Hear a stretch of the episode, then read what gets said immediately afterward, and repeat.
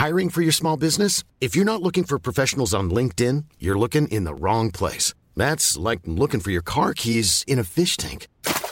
LinkedIn helps you hire professionals you can't find anywhere else, even those who aren't actively searching for a new job but might be open to the perfect role. In a given month, over 70% of LinkedIn users don't even visit other leading job sites. So start looking in the right place. With LinkedIn, you can hire professionals like a professional. Post your free job on linkedin.com slash people today.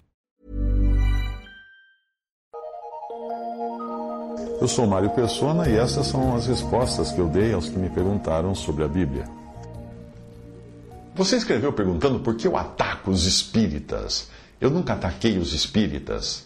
Eu deixei muito claro que a nossa luta não é contra pessoas, mas contra as hostes espirituais, e você deve entender que as minhas críticas não são contra os espíritas, pessoas, ou contra o próprio Allan Kardec, mas contra as ideias do espiritismo, contra a doutrina espírita. Nem seria correto eu julgar a pessoa do Allan Kardec, mesmo porque ele pode até ter se convertido a Cristo na hora da sua morte. E com isso eu acabaria encontrando, dando de cara com ele no céu. É, espero que seja assim, que tenha sido assim, que ele tenha se convertido.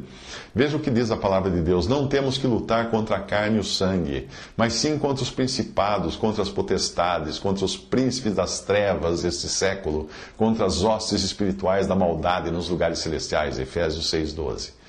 A doutrina espírita, a filosofia espírita tem sua origem no mundo espiritual Sim. Ah, então é boa? Não. não. O próprio versículo fala que nós temos que lutar contra os príncipes das trevas desse século, contra as hostes espirituais da maldade, onde? Nos lugares celestiais, no mundo espiritual. A doutrina espírita é comunicada através de uma suposta consulta aos mortos, porém a Bíblia deixa claro que existem seres espirituais, anjos caídos, demônios, com milhares de anos de experiência em interpretar o homem, entender o homem, os seus desejos, suas necessidades, em corresponder com aquilo que o ser humano gosta. O problema é que Satanás promete, mas ele não entrega. Veja o caso dos evangelhos tão aclamados pelos espíritas, e evangelho significa boas novas.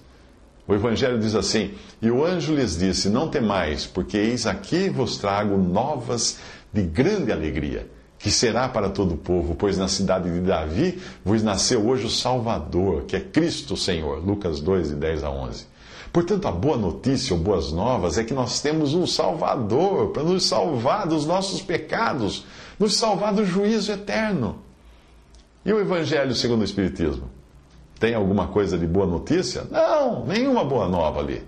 Ele lança sobre o pecador todo o fardo que Cristo nos convidou a lançar sobre ele, sobre Cristo. O Evangelho espírita pressupõe que o homem consiga fazer a expiação dos seus próprios pecados, eliminar o seu karma, ser seu próprio salvador. Será que isso são boas novas? Como seriam se não tem uma saída para o pecador? O Espiritismo diz: Ah, você é pecador?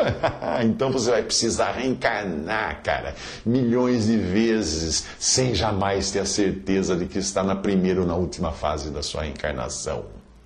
Isso é, isso, isso é boa nova para você? Mas, evidentemente, evidentemente, não é de hoje que o ser humano, no seu estado natural, gosta de acreditar que pode fazer alguma coisa. Ele adora quando alguém vem dizer isso a ele. Você pode melhorar, você pode evoluir, você pode ser alguém. Com alguns reis de Israel não era diferente. Eles escolhiam somente profetas de pensamento positivo, profetas motivacionais. Veja só essa passagem. Vês, vês aqui que as palavras dos profetas, a uma voz, predizem coisas boas para o rei. Seja, pois, a tua palavra como a palavra de um deles, e fala bem. 1 Reis 22, 13, quando alguém estava chamando um profeta de Deus e querendo que ele falasse que nem os outros profetas que falavam só coisas que o rei gostava. Já era assim no passado e ficou pior agora. Por quê?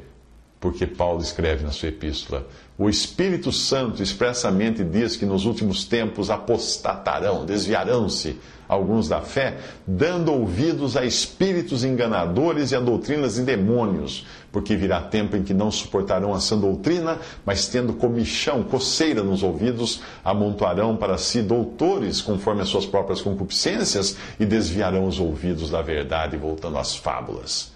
1 Timóteo 4.1, 2 Timóteo 4.4.